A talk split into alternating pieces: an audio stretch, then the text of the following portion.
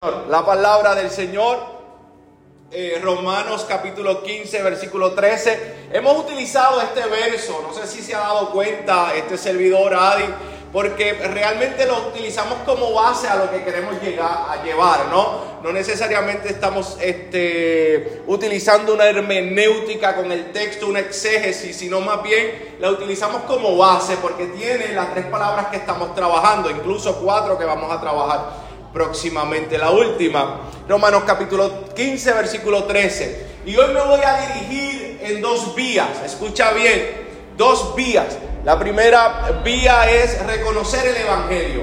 Quiero que hoy reconozcamos el Evangelio. Y número dos, pues obviamente la tercera vela de Adviento que corresponde, que viene siendo la alegría el gozo. Así que bueno, dicho todo eso, Romanos capítulo 15, versículo 13, nueva traducción viviente, dice la palabra del Señor a la gloria del Padre, del Hijo y del Espíritu Santo. Amén.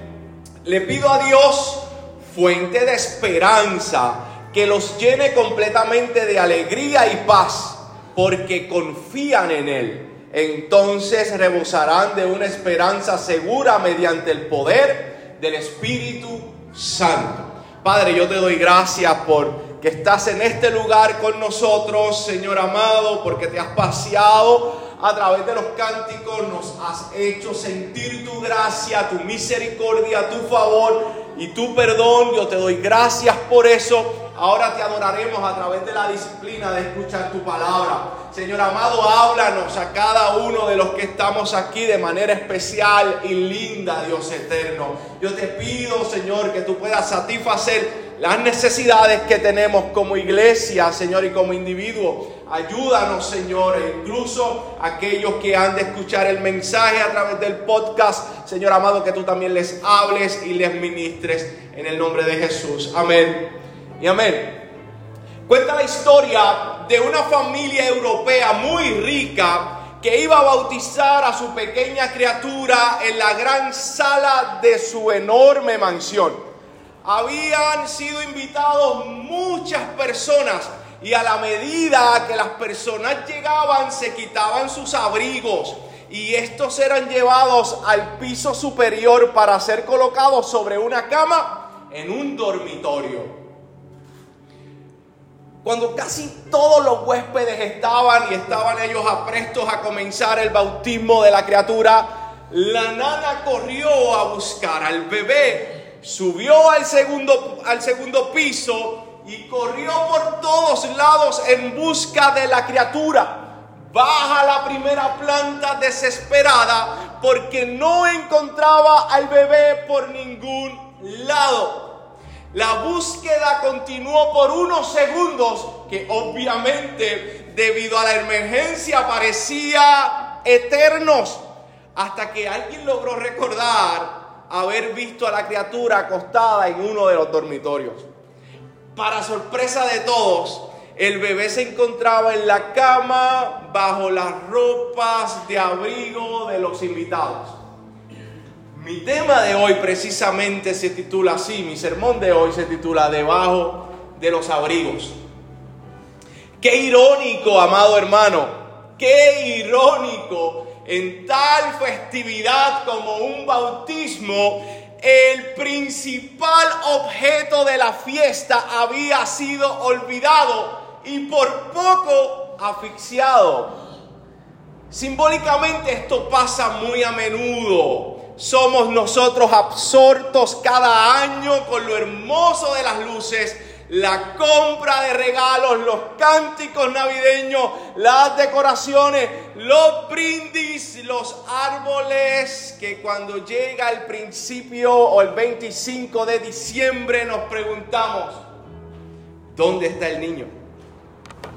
¿Es este el propósito de la Navidad?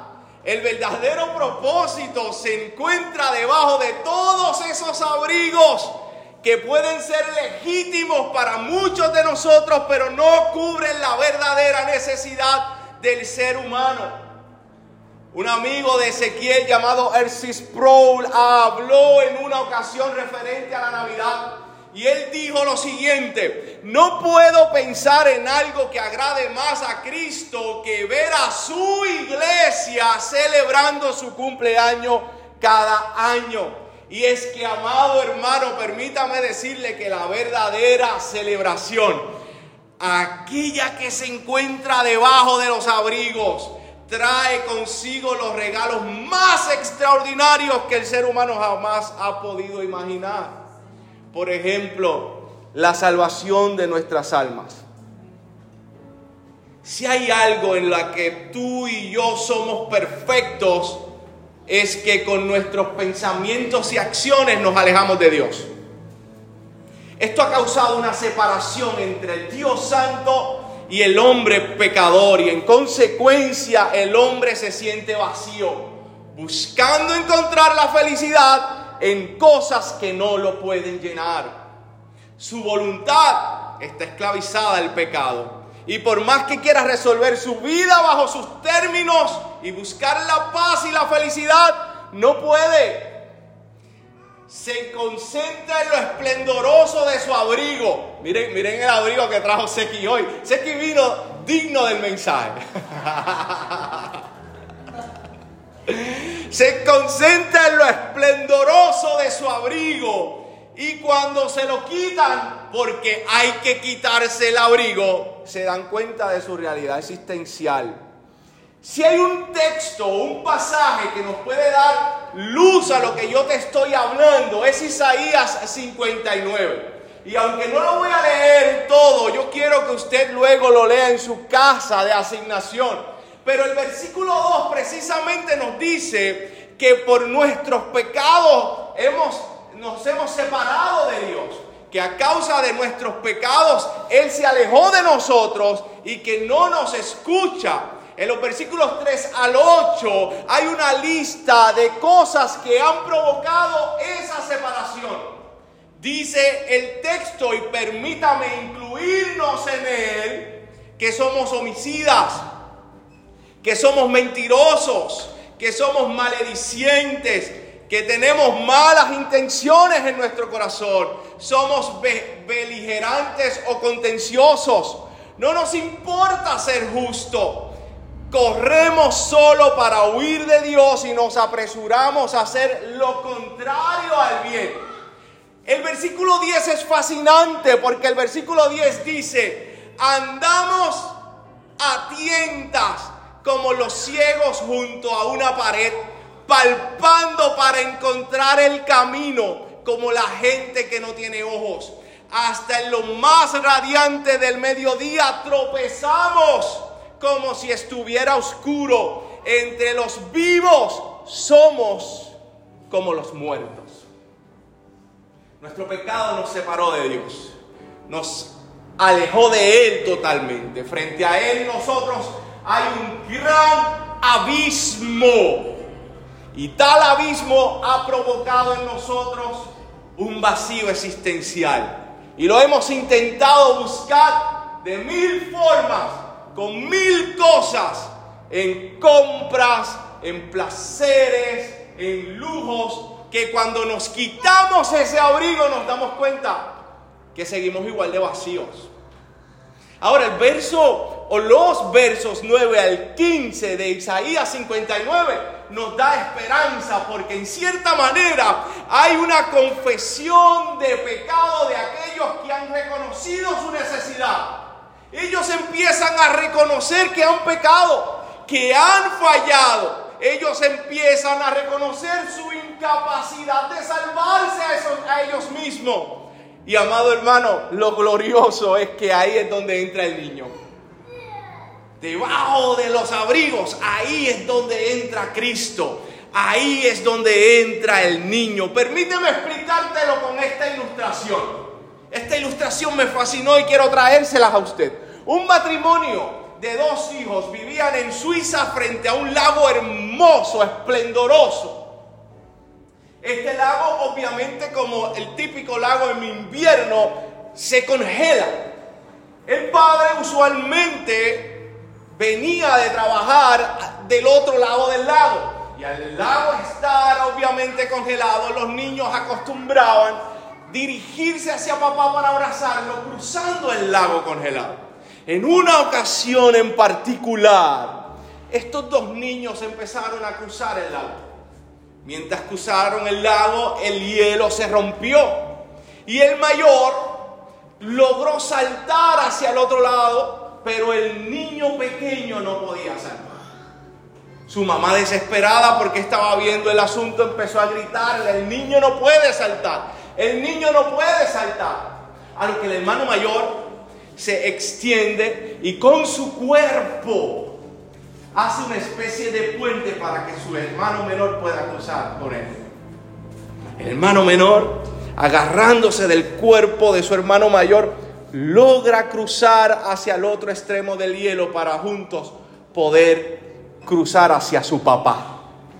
Eso mismo es lo que Cristo hizo con nosotros. Él fue ese puente humano que nos dio acceso a nuestro Dios Padre Celestial. En términos simples, Jesús es el puente de amor que al cruzarlo llena el vacío que otras cosas no pueden llenar. Y es por eso que en el versículo 20 de Isaías 59 se nos promete a alguien que puede salvarnos de nuestras inclinaciones que nos alejan de Dios mismo. Se nos promete a un redentor. Y eso es lo que celebramos en la Navidad. Ese acontecimiento que ellos esperaban, nosotros lo celebramos en el cumplimiento de que ese puente de amor se hizo vida para que todos aquellos que creyéramos en Él pudiéramos cruzar ante el Padre.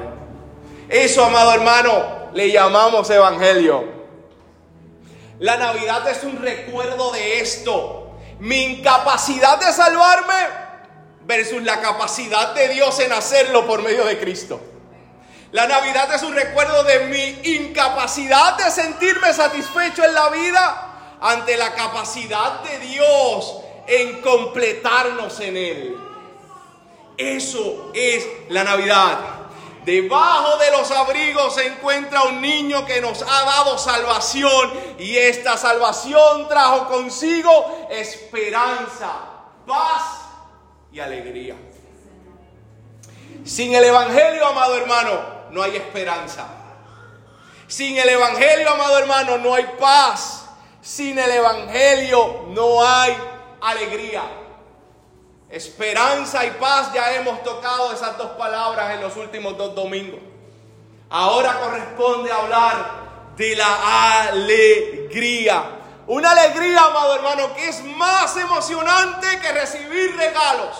Una alegría que es más emocionante que adornar el árbol de Navidad, que recibir a los familiares del extranjero. Es una alegría más emocionante que las fiestas y las despedidas de año, pues no se arraiga en las circunstancias, sino en la naturaleza y el propósito del niño. Para los antiguos testamentarios, o sea, para aquellos que vivieron antes del nacimiento de Cristo, la alegría de ellos se sustentaba en la promesa divina de que Dios, así como los libertó de Egipto, los liberaría de sus pecados y de su maldad. En el caso de ellos, seamos honestos, se desviaron muchas veces. Se desviaron muchas veces. Tal y como tú y yo en muchas ocasiones nos desviamos. De hecho, mi propósito desde que la iglesia se ha congregado en este lugar en Navidad es precisamente que no nos desviemos ante el verdadero propósito de la Navidad, que no nos concentremos en los abrigos, sino el que, en el que está oculto debajo de esos abrigos. Porque somos personas que tendemos a desviarnos en muchas ocasiones, tal y como el pueblo de Israel. Pero la única forma de reavivar el gozo de sus corazones era recordando la promesa de Dios que le había dado. Cuando ellos retornaban de su desvío, lo único que provocaba en ellos esa alegría y ese gozo era la promesa de que Dios iba a liberarlos de sus pecados y de sus transgresiones. Para nosotros los portadores del pacto, la alegría radica en el cumplimiento de lo que ellos esperaron. el ver la revelación completa del plan de Dios para con el hombre. Nuestra alegría radica en saber de que todas las promesas de Dios se han cumplido y las que esperamos se cumplirán. Nuestra alegría es saber que todas las promesas de Dios se han cumplido y las que esperamos se cumplirán. Tú y yo debemos entender algo, amado hermano. Mi alegría no depende del escenario que se me presenta. Mi alegría no depende de lo que tengo o no tengo materialmente. Mi alegría no depende de que si tengo éxito en la vida o en el trabajo. Mi alegría no depende de mis relaciones. Mi alegría no depende de los días soleados o de los días nublados. Mi alegría no depende si hay algo en el banco, si no hay nada en el banco. Mi alegría no depende de lo que como o no como. Mi alegría depende de aquel que muchos olvidaron y lo dejaron debajo de los abrigos. Mi alegría depende de saber que Dios mismo descendió del cielo para morir por lo que me separaba de mis pecados. Mi alegría depende en saber que vivo seguro en Él, no importando las circunstancias que se me presenten. La alegría, el tener la alegría del Señor no necesariamente quiere decir que no habrá momentos de tristeza. Van a haber momentos de tristeza, van a haber momentos de, de dolor, pero es ahí donde la alegría se levanta de manera extraordinaria, haciéndonos ver y entender que los planes de Dios, que el futuro en las manos de Dios son mucho más seguros que tomando yo las riendas de mi vida. Es reconocer y entender que a pesar de que vivimos en un mundo de aflicción, hay un Dios soberano que tiene el control de todas las cosas. Y pudiera yo decirte, mañana será mejor. Y puede ser que mañana sea mejor. Y eso nos rebosa de alegría. Pero hay un gozo más grande en saber que aunque quizás no sea mejor, cuando crucemos el umbral de la eternidad hay una promesa tan extraordinaria para aquellos que vivimos en Él, donde se nos ha dicho que Él enjugará toda lágrima, que no habrá tristeza, que no habrá dolor, que no habrá llanto, que será un mundo lleno de paz absoluta, que los destellos de la alegría que quizás usted y yo experimentamos y que son convincentes para seguir a Cristo, allá van a ser plenos, porque no habrá nada que lo opaque. No habrá nada que lo opaque. Si es Luis, ese es más amigo mío que de Sequi. Es Proli MacArthur. Pero Luis es más. Si es Luis, en una conversación con un amigo llegó a la siguiente conclusión. Él dijo que el gozo es más que un sentido de lo cómico. El gozo es más que el placer terrenal. Y para el creyente incluso más de lo que llamamos felicidad. Él dice, el gozo es el disfrute de Dios y de todo lo bueno que proviene de su mano. Si nuestra libertad en Cristo es como un pedazo de pastel, el gozo es el glaciado del pastel. Si la Biblia nos da las maravillosas palabras de vida, el gozo suple la melodía. Si el camino se convierte en una ardua cuesta empinada, el gozo instala el elevador. Ese es el gozo que Dios nos da a través de ese niño debajo de los abrigos. Ese es el gozo pleno y verdadero que se nos ha garantizado a aquellos que hemos creído en Él. Seguramente mi exposición sea limitada ante la experiencia de aquellos que han manifestado el gozo del Señor. Porque es que no hay palabras para decir lo que uno siente en medio de la adversidad cuando Dios está en uno. Es una paz, como decía Adi el domingo pasado, que no se puede explicar. Pero sabemos que está ahí. Es una esperanza que podemos con nuestro vocabulario limitado traer una exposición, pero la realidad es que no es lo mismo hablarlo que vivirlo. El gozo es igual.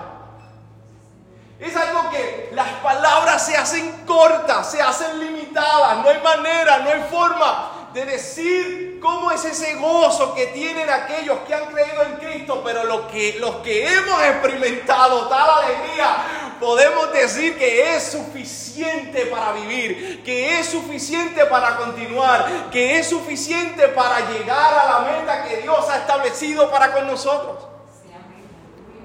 Amados, no dejes que los abrigos te llenen de una falsa e ilusoria alegría que se desvanecerá en enero. No dejes que los abrigos oculten al verdadero objeto de la celebración, pues al darte cuenta que no está, carecerá de sentido tu vida.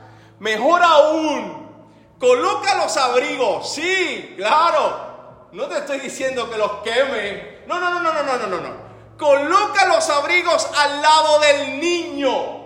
Colócalos, no encima de él. Al lado del niño. yo espero que no, yo estoy en ayuna, pero no ayuna espiritual, sino ayuna por falta de tiempo. Sí, para que no diga, wow, el pastor está... No, no, no, eh, fue por falta de tiempo. Hubiera aprovechado, se me pasó eso. Escucha bien. El abrigo del arroz con gandules, tembleque, lechón. Miren a Eric.